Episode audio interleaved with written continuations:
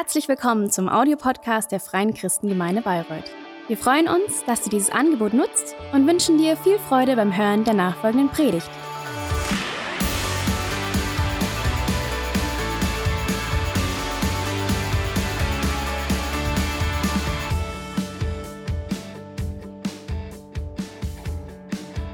Vater, ich danke dir für deine Gegenwart. Ich danke dir, Heiliger Geist, dass du mitten unter uns bist.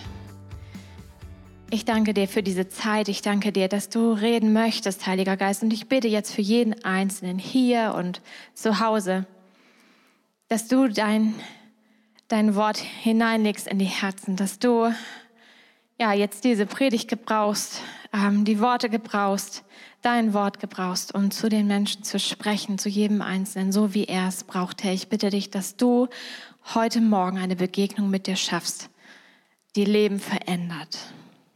Amen. So, das neue Jahr ist noch äh, relativ jung. Ich weiß nicht, äh, ob du das so eine Tradition hast, äh, am Ende des Jahres oder Anfang des neuen Jahres mal so einen Jahresrückblick, einen Ausblick zu machen, neue Vorsätze dir äh, zu nehmen für das neue Jahr. Ich weiß nicht, wie viele schon wieder äh, aufgegeben wurden, aber meistens ist es ja so, dass man sagt, ach, ich könnte mal ein bisschen fitter sein, äh, gerade jetzt in Corona-Zeiten ein bisschen gesünder, äh, mehr Zeit mit den Kindern verbringen, gesünder leben, gesünder essen, eher ins Bett gehen äh, all solche Sachen. Und ich stelle mal eine Vermutung jetzt auf und es kann sein, dass ich mich irre, aber viele unter uns haben sich bestimmt auch Folgendes vorgenommen. Ah, ich glaube, ich werde dieses Jahr mehr beten. Unter uns irgendjemand, der gesagt hat, ich werde dieses Jahr ein bisschen mehr beten. Also ich bin dabei, wie eigentlich jedes Jahr, muss ich sagen. Ähm, also es ist jetzt nicht, dass ich irgendwann am Ende eines Jahres sage, so, yo, Christine, das war schon over the top äh, Gebet. Aber irgendwie haben wir das Gefühl, äh, immer zu wenig zu beten. Oder wir sollten mehr beten oder wir könnten mehr beten. Und ich glaube auch, dass hier alle sitzen und das total unterschreiben, ähm, dass im Gebet Kraft steckt. Ähm, ich glaube an die Kraft des Gebets. Und wenn irgendetwas in unserem Leben nicht passt, es in der Kirche gerade nicht so läuft wie gehofft oder geplant oder privat irgendwie was schief hängt, kommen wir oftmals recht schnell auf diesen Gedanken so, oh, vielleicht sollten wir auch mal dafür beten. Vielleicht sollten wir öfter beten. Vielleicht sollten wir mehr beten. Und das ist wirklich interessant. Als Christen wissen wir das alles. Wir wissen das, wir singen das. Gott, ich komme mutig vor deinen Thron. Und äh, wir wissen, dass Gott unsere Gebete hört, dass sie sein Herz erreichen, dass er berührt wird, wenn er auf Glauben trifft. Wir glauben an die Kraft des Gebets. Und trotzdem ist es oft so, dass unser Gebetsleben träge ist, müde, trocken, ziemlich unregelmäßig, stockend. Und ich weiß nicht, wie, dir ist, wie es dir geht, aber ich habe das Gefühl, meine Gebete sind oftmals ziemlich harmlos. Die haben irgendwie keine Kraft man betet und man denkt so, oh, das hat ja überhaupt gar keine Auswirkung hier. Und ich komme manchmal sehr oft an diesen Punkt, dass ich denke, oh, ich bin so ein schlechter Beter, das geht gar nicht. Ich erwische mich, dass ich irgendwelche Floskeln runterleiere und denke so, oh, das habe ich eben schon gesagt, das habe ich gestern schon gesagt, das habe ich letzte Woche schon gesagt. Äh, und es ist gefühlt immer nur dasselbe. Und ich wünschte mir so sehr, dass ich auch so ein klein wenig mehr Elan hätte, was das Beten angeht. Meine Hand aufs Herz. Beten ist für uns, für einige von uns eine ziemlich große Herausforderung. Und gerade dann, wenn es darum geht, gemeinsam zu beten. Ich weiß nicht, ob du diese Gebetsrunden kennst. Dieses lange Schweigen. Und das einzige Gebet, was du in deinem Kopf betest, oh Gott, bitte, bitte mach, dass irgendjemand etwas sagt, sonst muss ich das machen. Und ich weiß doch selber nicht, was ich sagen soll. Und dann auch noch laut beten. Das erste Mal, als ich als Jugendliche laut gebetet habe, mein Herz war oben an der Decke. Es, also ich hatte wirklich das Gefühl, jeder hört meinen Herzschlag. Dong, dong, dong, dong, dong. Und dann irgendwie die Worte zusammenbekommen und irgendwie versuchen, dass die anderen auch verstehen, was man meint. Ähm, und ich bekenne mich schuldig, ich bin ja schon des Öfteren beim Beten eingeschlafen. Bin ich wahrscheinlich nur die Einzige hier. Und dann denke ich so, oh, ich bin so ein schlechter Beter. Und dann gibt es ja diese Menschen, die wollen immer beten. Und die sind total begeistert und schlagen dann so Dinge wie Gebetsspaziergänge vor mit unterschiedlichen Stationen in der Stadt. Und dann hat man da zu sein. Und solche abenteuerlichen Aktionen wie Allianz Gebetswoche mit unterschiedlichen Themen. 14 Tage des Gebets. Und man selber denkt so, ja, kann man machen? Könnte ich machen. Aber irgendwie sind die anderen dann ja auch so professionelle Beter. Ich weiß nicht, ob die das studiert haben, aber die beten laut, die beten im Stehen, die beten früh morgens um fünf, wenn ich mich nochmal umdrehe. Und irgendwie beten die so ganz anders. Ich glaube, dass wenn es ums Beten geht, wir kommen ganz schnell dahin, dass wir ins Vergleichen kommen. Und plötzlich geht es nicht mehr um das Gebet, sondern es geht um die Leistung. Wir fangen automatisch an zu bewerten. Oh, war das jetzt ein gutes Gebet? Hm. Und wir haben so eine Punkteverteilung im Kopf. Also ich gebe dir mal so ein paar Kategorien, worüber man denken könnte. Länge. Je länger, desto besser desto heiliger. Oh, da ist so viel Stoff, was man runterbeten kann. Oh, toller Beter. Wenn du jetzt noch ein paar Bibelverse mit Textangabe einfügst, ja, das unterstreicht noch diesen reifen Glaubensstatus. Sehr gut. Weise den Teufel in seine Schranken. Tret auf seinen Kopf, proklamiere. Und wenn auch irgendjemand mit einem Halleluja bei deinem Gebet einsteigt und sagt, Amen, oh Jesus, also dann bist du richtig auf dem richtig guten Weg. Ja, also das ist so hier. Ich fühle mich meistens hier, weil ich mich ständig damit vergleiche. Und ich fühle mich immer kleiner und ich denke, oh, ich habe gar nicht so viel Stoff, den ich beten kann. Den anderen fällt immer so viel ein. Und ich habe es mich so bemüht, aber ich kann keine Bibelverse auswendig lernen. Es klappt nicht. Und ich habe in meiner Stimme auch nicht diese Autorität, dass es irgendwie souverän rüberkommen würde und ja, dass irgendjemand in der geistlichen Welt das hört. Wir können da jetzt so weitermachen und das ist alles ein bisschen überspitzt, was ich sage. Ich hoffe, das verstehst du richtig. Äh, aber alles in allem kann man sich sehr oft als Gebetsversager fühlen.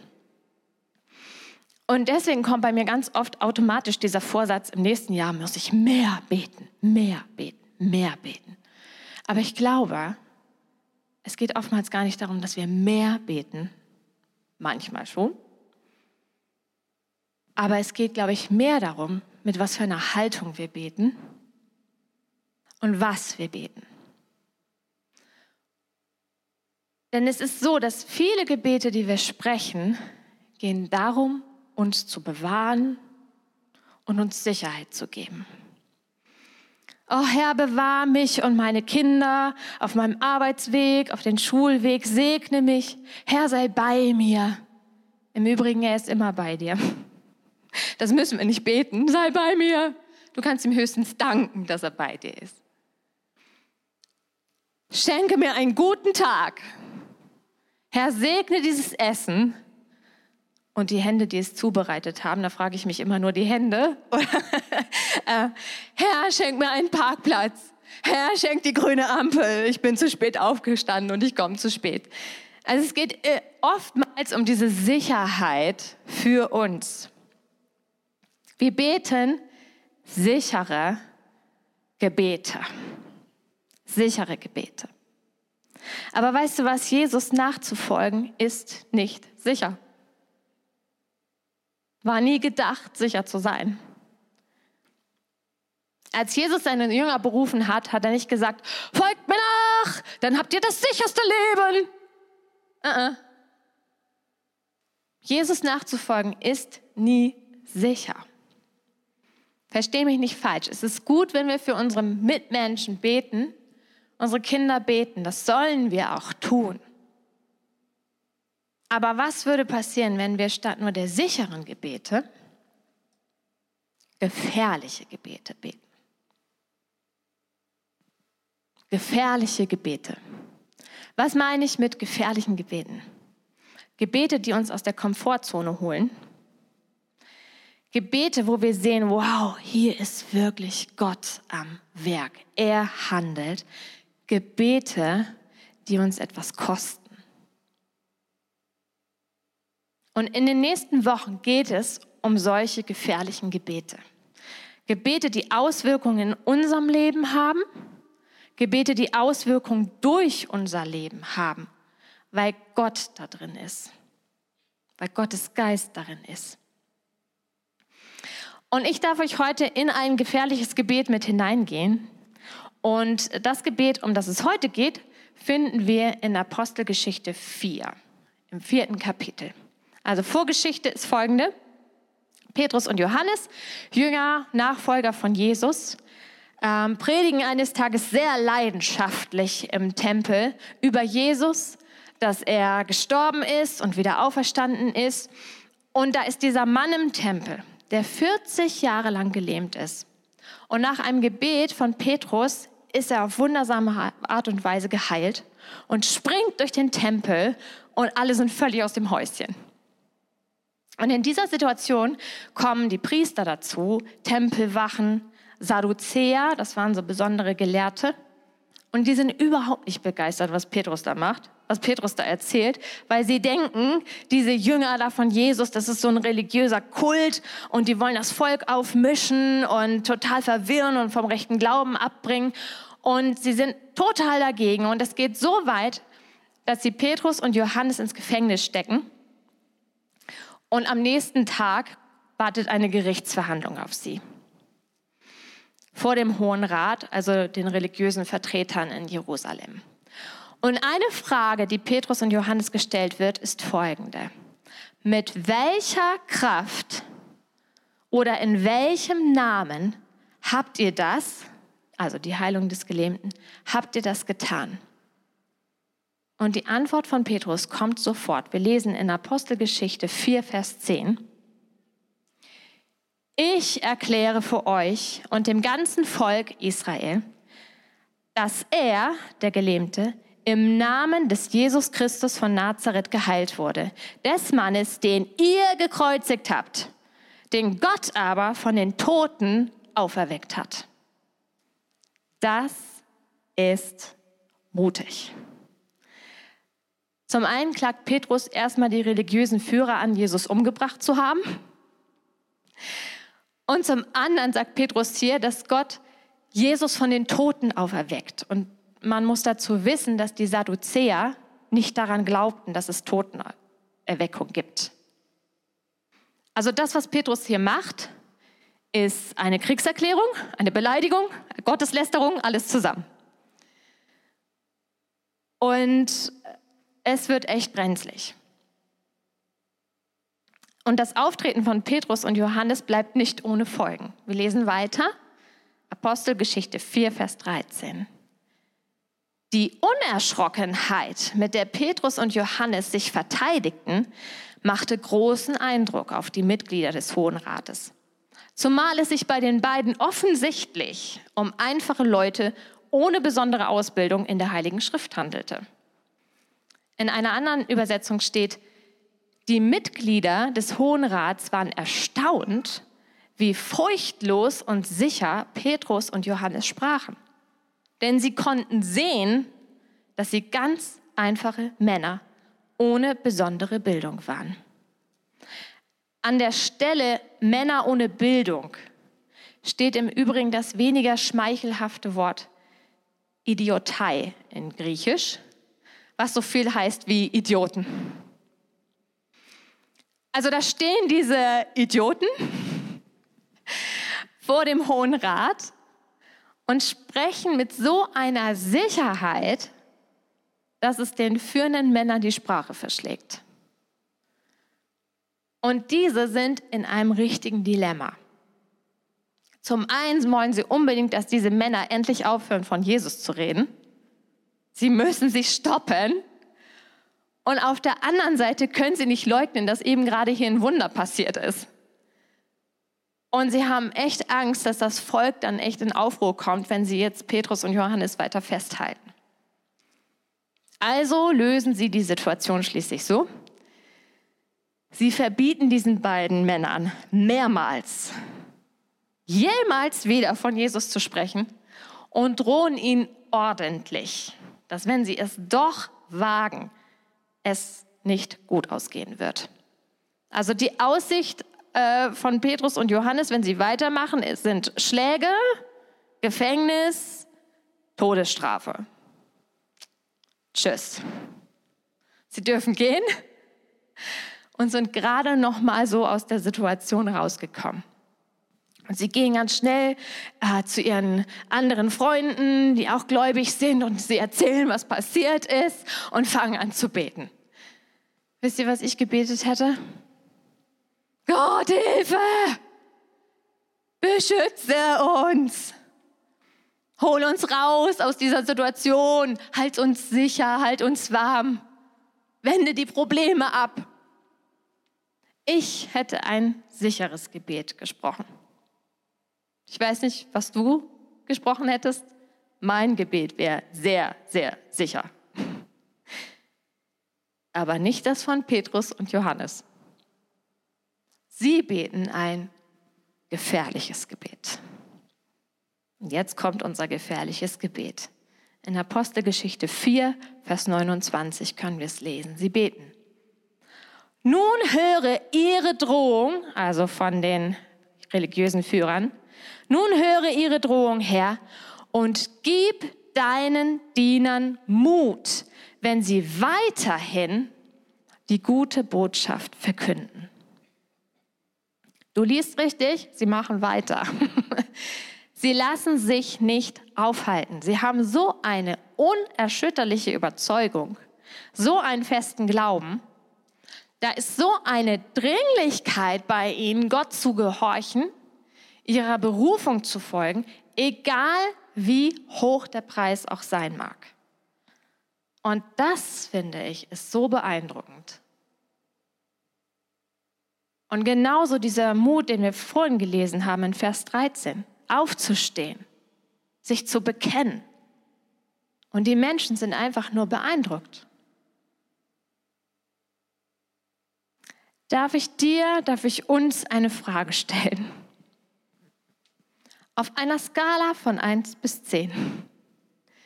Wie beeindruckt, wie erstaunt sind Menschen von deinem, von meinem, von unserem Mut, unseren Glauben weiterzugeben. Wie sehr spüren sie, wie sehr erleben sie im Alltag deinen Glauben? Also die zehn ist, äh, jeder deiner Bekannten, jeder, der dir über den Weg läuft, kennt deine Bekehrungsgeschichte. Äh, es gibt keine Begegnung, wo du nicht von deinem Glauben erzählst, mit Menschen betest, sie mit hineinnimmst, sie mit zum Gottesdienst nimmst, in die Kleingruppe. Ähm, und dann haben wir die Eins. Das ist so, wenn dein Kollege sagt, ach, du bist Christ. Ah, das habe ich gar nicht gemerkt. Also, ich brauche jetzt keine Meldung, aber wo ordnest du dich ein? An guten Tagen eine Sieben oder eher doch eine wackelige Fünf? Oder ist es abhängig davon, wo du gerade bist? mit wem du sprichst? Wie beeindruckt sind Menschen von deinem Mut? Wie beeindruckt sind Menschen von deinem Glauben, Wie offen lebst du das?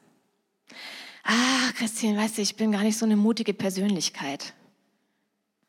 Weißt du was, ich auch nicht. Aber das ist überhaupt nicht schlimm, weil die Bibel sagt, Mut ist keine Charaktereigenschaft. Eine sonst sehr zurückhaltende, introvertierte Person, die sonst sehr zögerlich ist, kann so einen mutigen Geist haben, kann so mutige Glaubensschritte gehen und sonst eine Person, die allgemein als sehr, sehr mutig wahrgenommen wird, kann bei den kleinsten geistlichen Herausforderungen so schnell zurückschrecken, so schnell kannst du gar nicht gucken. Also Mut ist keine Charaktereigenschaft. Aber was ist es dann? Lesen wir mal, wie das Gebet weitergeht. Und nun höre ihre Drohung her und gib deinen Dienern Mut, wenn sie weiterhin die gute Botschaft verkünden. Sende deine heilende Kraft, damit im Namen deines heiligen Knechtes Jesus Zeichen und Wunder geschehen. Nach diesem Gebet bebte das Gebäude, in dem sie sich versammelt hatten, und sie wurden alle vom Heiligen Geist erfüllt und sie predigten mutig und unerschrocken die Botschaft Gottes. Nach diesem Gebet, gib uns Mut. Weißt du, wir müssen nicht versuchen, aus uns selbst heraus mutig zu sein. Wir müssen nicht so tun, als ob wir mutig wären. Wir können nicht trainieren, mutig zu sein. Was wir brauchen, ist die Erfüllung mit dem Heiligen Geist. Hier steht, die Jünger haben gebetet, sie wurden mit dem Heiligen Geist erfüllt und die Folge davon war Mut. Ohne den Heiligen Geist ist Petrus ein einfacher Fischer, der es nicht schafft, sich zu Jesus bekennen, zu bekennen, als dieser verhaftet und gekreuzigt wird. Und Petrus lügt sogar dreimal und sagt, dass er Jesus nicht kennt. Ohne den Heiligen Geist. Mit dem Heiligen Geist predigt Jesus, äh, Petrus vor Tausenden von Menschen in aller Öffentlichkeit, ohne Angst vor den möglichen Konsequenzen, weil er erfüllt ist mit einer übernatürlichen Kraft. Der Auslöser dafür ist ein ganz einfaches Gebet. Drei Wörter. Gib uns Mut. Gib mir Mut. Ein ganz einfaches, kurzes Gebet, schlicht, simpel, so einfach, aber wenn es ausgesprochen wird, so gefährlich. Denn Mut bleibt nicht ohne Folgen. Mut heißt Aktion. Mut bedeutet losgehen. In diesem Fall Mut zu predigen und den Menschen von Jesus zu erzählen. Also pass auf, wenn du dieses Gebet sprichst, gib mir Mut, dann wirst du auch in Situationen kommen, in denen du mutig sein kannst. Der Heilige Geist wird dich in Situationen führen, wo du plötzlich merkst, oh, hier ist eine Mut äh, Möglichkeit, mutig zu sein, mutig aufzustehen. Was könnte es sein? Zum Beispiel auf der Arbeit, wenn alle anfangen, über deinen Kollegen zu lästern, sich über den Chef aufzuregen, dass du aufstehst und sagst so, hey Leute, also irgendwie, das geht doch besser, oder? Lass uns das nicht machen. Lass uns lieber überlegen, wie wir der Person helfen können, dass sie ihren Job besser machen kann. Setze dich für jemanden ein, statt ihn den Lästerern auszusetzen. Das ist mutig. Oder du bist in einem Gespräch und eine Person erzählt dir von ihrem Problem und du spürst so dieses innere Drängen und fragst so, hey, weißt du was, kann ich einfach mal eben für dich beten? Für diese Situation. Und dann betest du für ihn. Im Großraumbüro, mit Glastür, mit Herzklopfen. Aber du betest und Gott kann anfangen, im Leben dieses Menschen zu wirken. Mut kann sein, jemanden zum Gottesdienst einzuladen, ihn mitzubringen. Mut kann sein, Gottes Wort zu legen, lesen und danach zu leben und das als Maßstab zu nehmen für mein eigenes Leben, auch wenn Menschen um mich herum meinen, das wäre veraltet, spießig, nicht mehr zeitgemäß oder dumm. Mutig ist zu merken, oh, ich habe es verbockt. Und dann die Verantwortung dafür zu übernehmen. Hinzugehen, sich zu entschuldigen, Fehler einzugestehen. Und dann kann Gott hineinwirken. Mut ist, auch dann treu zu geben, wenn ich das Gefühl habe, selbst zu wenig zu haben. Wenn du Gott ernsthaft um Mut bittest, dann bekommst du Möglichkeiten, mutig zu sein. Er nimmt dich beim Wort, so wie er Petrus und Johannes beim Wort genommen hat. Sie beten, der Heilige Geist erfüllt sie mit Kraft und sie predigen mutig im Tempel weiter. Wunder geschehen, Menschen werden gerettet und die religiösen Leiter in Jerusalem werden richtig sauer. Richtig sauer. Ich meine, sie haben ihn ja schon gedroht, nicht wahr? Wir lesen in Apostelgeschichte 5, Vers 18 weiter. Sie ließen die Apostel verhaften und ins Gefängnis werfen. Doch in der Nacht kam ein Engel des Herrn, öffnete die, die Gefängnistore und führte sie hinaus. Dann sagte er zu ihnen, geht in den Tempel und verkündet den Menschen die Botschaft des Lebens. In diesen Versen sehen wir drei Merkmale von Mut. Erstens, Mut löst geistliche Ablehnung aus. Mut löst geistliche Ablehnung aus. Sie ließen die Apostel verhaften und ins Gefängnis werfen zum zweiten Mal ins Gefängnis. Man könnte auf die Frage kommen, Gott, wo bist du eigentlich? Was soll das hier? Da sind die beiden so mutig, gehen nochmal hin, predigen die Botschaft von Jesus, stehen für ihren Glauben ein und dann landen sie wieder im Gefängnis. Toll. Aber Mut löst immer geistliche Ablehnung aus. Jesus nachzufolgen ist nicht die Formel für ein perfektes Leben. Es tut mir leid, wenn ich dir das heute so zerstören muss, diese Vorstellung. Aber es ist eher das Gegenteil. Nicht jeder um dich herum wird davon begeistert sein, dass du Christ bist. Jemand hat mal meinem Mann gesagt, weißt du, bevor ich Christ wurde, hatte ich keine Probleme. Erst danach. Was meinte er damit? Das Gebet Gib mir Mut ist gefährlich, weil die Folge davon sein kann, dass du Spott, Kritik, schlechten Gerede ausgeliefert bist. Es kann sein in der Schule oder der Arbeit, dass du gemieden wirst. Es kann sein, dass man dich umgeht, dass man dich ausgrenzt. Es kann sein, dass man dich übergeht. Vielleicht mit der nächsten recht dir zustehenden Beförderung. Es kann sein, dass deine Familie gemieden wird, dass deine Kinder nicht überall eingeladen werden. Das kann sein.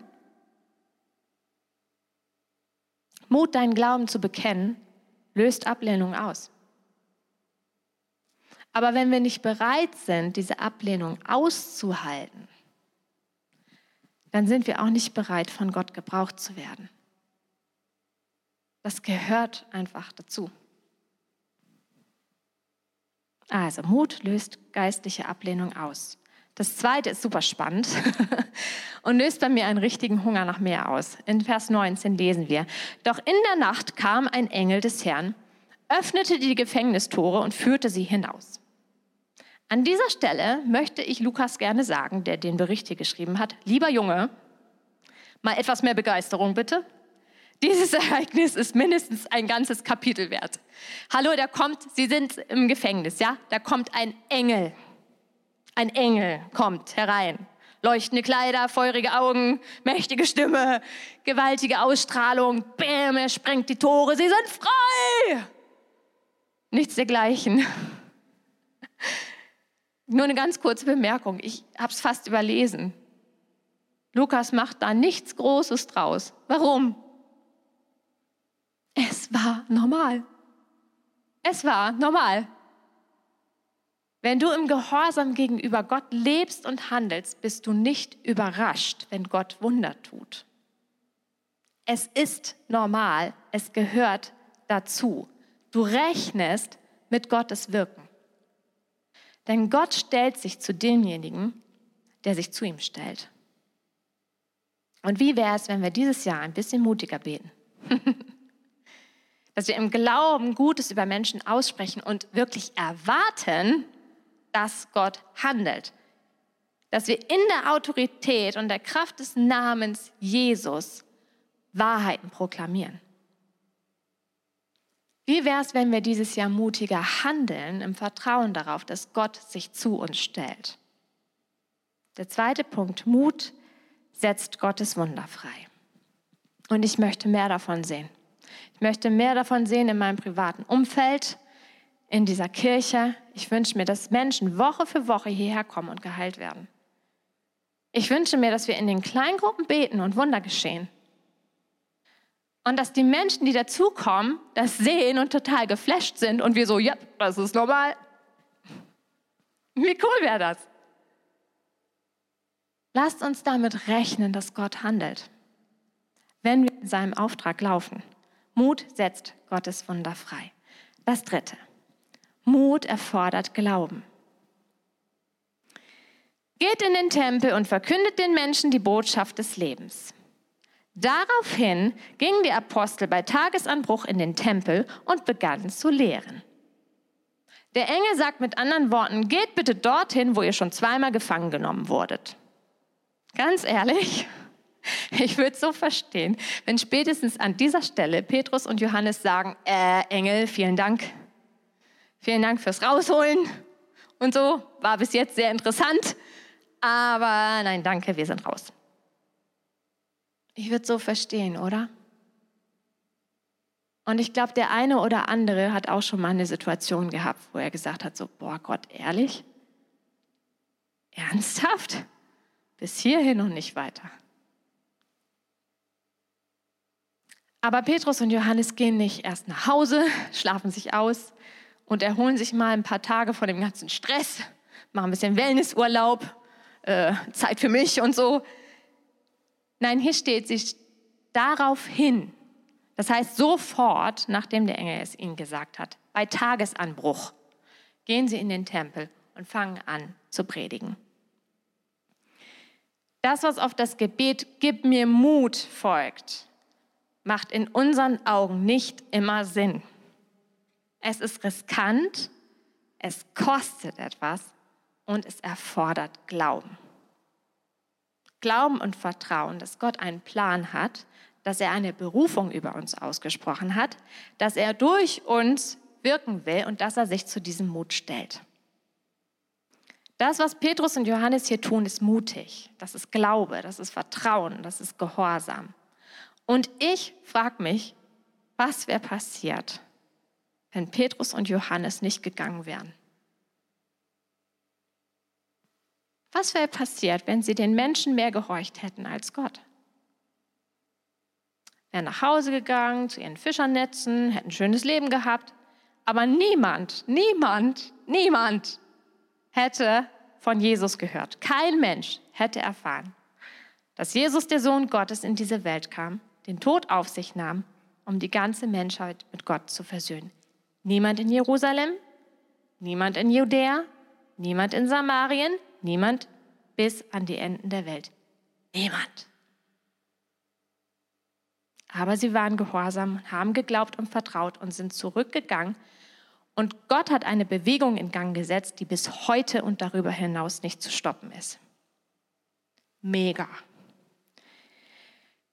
Wir können nicht ahnen, was Gott in Bewegung setzt durch einen einzigen Glaubensschritt. Du kannst nicht ahnen, was Gott in deinem Leben in Bewegung setzt, wenn du einen Schritt des Gehorsams und des Glaubens tust. Einen Schritt. Und die Jünger, die haben viele Schritte getan. Und es war nicht immer rosig und es gab auch sehr viel Widerstand. Aber ich glaube, das ist auch normal. Und ich glaube, das soll uns nicht abschrecken, wenn wir äh, merken, oh, da ist Widerstand, weil ich mich auf den Weg mache und Jesus nachfolge, sondern für mich ist es eher eine Bestätigung, dass ich auf dem richtigen Weg bin. Wenn Widerstand kommt, dann denke ich, oh, ich bin auf dem richtigen Weg, denn sonst würde der Teufel nicht versuchen, mich aufzuhalten. Wenn du Jesus nachfolgst und ihm gehorchst, in deiner Berufung vorwärts gehst und du spürst dabei Widerstand und Ablehnung, hey, du bist auf dem richtigen Weg. Aber warum das alles? Warum sollte man sich in all das begeben? Warum sollte man dieses Gebet sprechen? Gib mir Mut. Was sagen Petrus und Johannes dazu? In Apostelgeschichte 4, Vers 20. Wir können nicht aufhören, von dem zu erzählen, was wir gesehen und gehört haben. Wir können nicht aufhören. Warum können sie nicht aufhören? Weil sie erlebt haben, wie der liebende, vergebende, befreiende, heilende, ewige, persönliche, lebendige Gott in ihr Leben getreten ist und sie vollkommen verändert hat. Vollkommen. Und das erfüllt sie so tief, dass sie nicht aufhören können, diese gute Nachricht allen weiterzusagen, damit alle diesen Gott kennenlernen. Wir haben einen Auftrag und wir haben eine Berufung. Und diese Berufung findet nicht in der Komfortzone statt. Jesus ruft dich raus. Du hast keine Ahnung, was Gott durch einen mutigen Glaubensschritt von dir tun kann. Und ich möchte dir heute Gelegenheit geben, wenn du magst, dieses mutige, gefährliche Gebet zu sprechen. Herr, gib mir Mut. Lass uns mal aufstehen. Die Jünger haben es konkret gemacht. Sie haben gesagt, ach Gott, gib uns Mut, wenn wir die Botschaft verkünden. Das war ihr konkretes Anliegen. Haben sie gesagt, Gott, wir brauchen dafür Mut.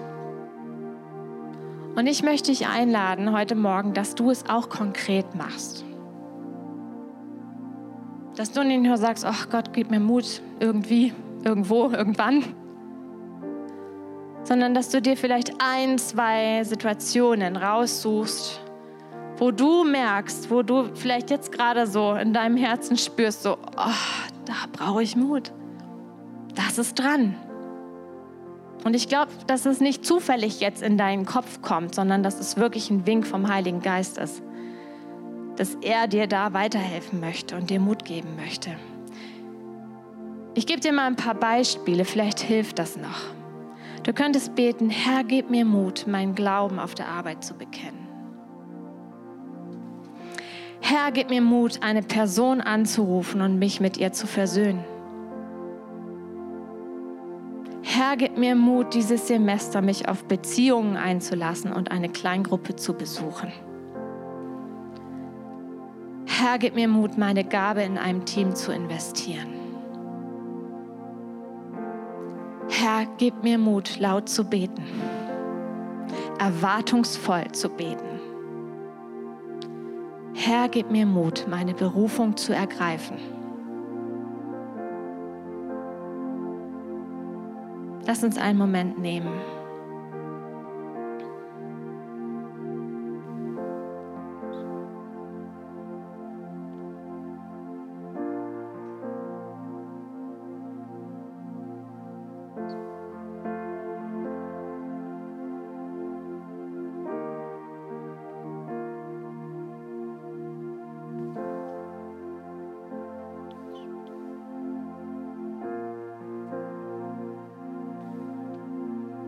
Herr, ich bringe jetzt jeden Einzelnen vor dich, Heiliger Geist, und ich bitte dich, dass du ihn erfüllst mit deiner Kraft.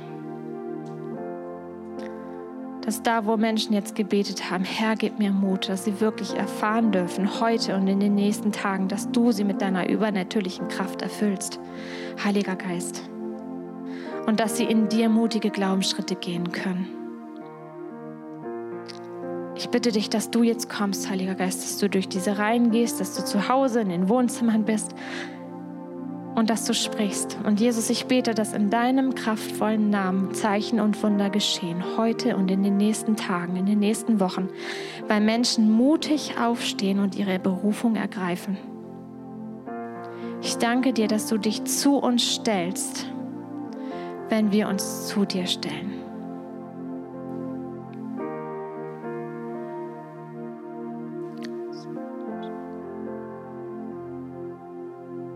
Und wir lassen die Augen zu und ich möchte noch zu einem anderen Gebet aufrufen und sagen, hey, dieses Gebet erfordert auch ganz schön viel Mut. Und ich dir, wenn du dieses Gebet sprichst, verändert das dein Leben radikal.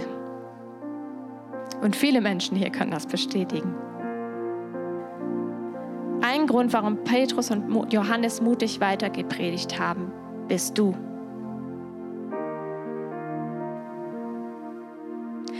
Ein Grund, warum dieser Jesus von Nazareth äh, ans Kreuz gegangen ist, bist du. Und vielleicht merkst du, oh, ich habe noch nicht alles verstanden und ich mit diesem Beten und so weiter, aber ich, ich vielleicht spürst du, dass dieser Jesus gerade an dein Herz klopft. Und dass er Beziehung mit dir haben möchte. Und ich möchte kurz etwas erklären. Ich möchte erklären, wie du das tun kannst. Weißt du, Gott hat diese Welt geschaffen, weil er gerne Beziehung mit den Menschen haben wollte. Und er wollte mit den Menschen zusammen sein. Und dann kam aber die Schuld in das Leben des Menschen und hat ihn von Gott getrennt. Und wir Menschen können diese Trennung nicht aufheben. Aber Jesus kann es. Und Jesus ist ans Kreuz gegangen und hat unsere Schuld getragen, hat unsere Schuld auf sich genommen und hat diesen Preis bezahlt, diesen Preis der Sünde und hat die Trennung zu Gott aufgehoben. Und die Frage ist, möchtest du heute Jesus als Retter aufnehmen und versöhnt werden mit Gott? Wir schließen die Augen und wenn du das heute Morgen möchtest, dann werde ich jetzt gleich ein Gebet mit dir sprechen und ich möchte, dass du einfach als Zeichen für Gott deine Hand hebst und sagst, ja, ich möchte versöhnt werden mit Gott. Danke. Dann werden wir es jetzt so machen, dass ich immer etwas vorbete und wir alle unterstützen dich dabei und beten mit.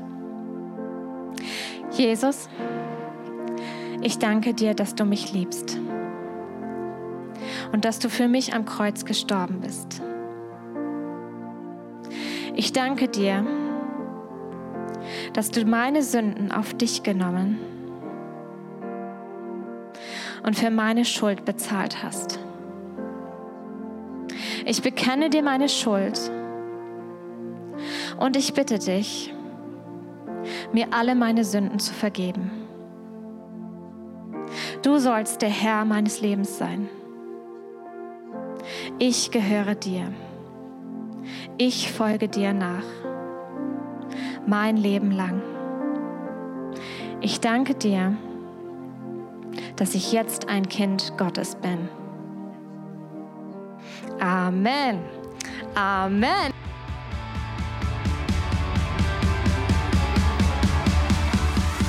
Hat dir die Predigt gefallen? Gerne kannst du sie mit Freunden teilen oder uns einen kurzen Kommentar hinterlassen. Noch mehr würden wir uns aber freuen, dich persönlich kennenzulernen. Du bist herzlich eingeladen, einen unserer Gottesdienste am Sonntag zu besuchen. Alle Infos findest du unter www.fcg-bayreuth.de. Dort kannst du uns auch eine persönliche Nachricht schreiben, wenn du mehr über ein Leben mit Jesus erfahren möchtest oder andere Fragen zum christlichen Glauben hast. Bis zum nächsten Mal. Ade!